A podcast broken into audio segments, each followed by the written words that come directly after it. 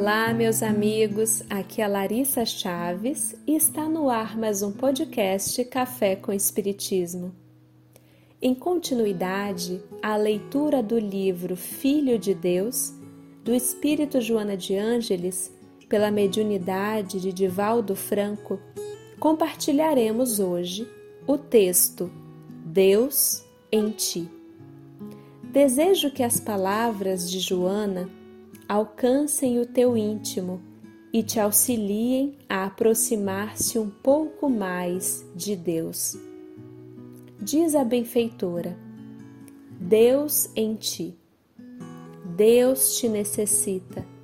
Reside em teu mundo íntimo e não o conheces. Manifesta-se em tua vida de mil formas, todavia permaneces ignorando-o alenta-te com a esperança, irradiando o amor que te mantém em equilíbrio, na estrutura do teu corpo, da tua mente, da tua emoção. Sustenta-te através do ar e sua luz, a irradiar-se na força do sol, é o agente vitalizador das tuas energias. A sua presença te envolve exteriorizando-se de ti. Faz-se imprescindível que identifiques os meios de alcançá-lo conscientemente, alterando de forma significativa para melhor o teu comportamento intelecto-moral, a fim de mais profundamente aurires os benefícios dessa comunhão superior. Dele recebes a inspiração para o crescimento libertador, para a ação feliz e para uma existência harmoniosa. Teus pensamentos, palavras e atos devem traduzir essa presença em ti, porque de alguma forma estás mergulhado no oceano da sua onisciência. Cresces com Deus na conquista dos espaços ilimitados da vida imortal. Assim, Deus te necessita, a fim de que, em ti refletido, todos o vejam, sintam e amem, esforçando-se cada um para que também o tenha desvelado em seu cosmo interno, experimentando a plenitude que um dia dominará todas as vidas. As palavras de Joana me fazem lembrar de outras tão inspiradoras quanto.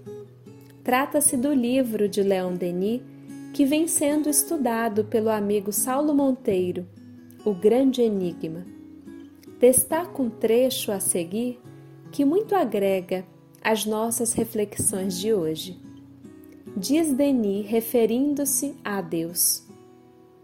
E esse grande ser, absoluto, eterno, que conhece nossas necessidades, ouve nossos apelos, nossas preces, que é sensível às nossas dores, é como o imenso foco em que todos os seres, pela comunhão do pensamento e do sentimento, vem aurir as forças, os socorros, as inspirações necessárias para guiá-los nos caminhos do destino, para sustentá-los nas suas lutas, consolá-los nas suas misérias, levantá-los nas suas fraquezas e quedas.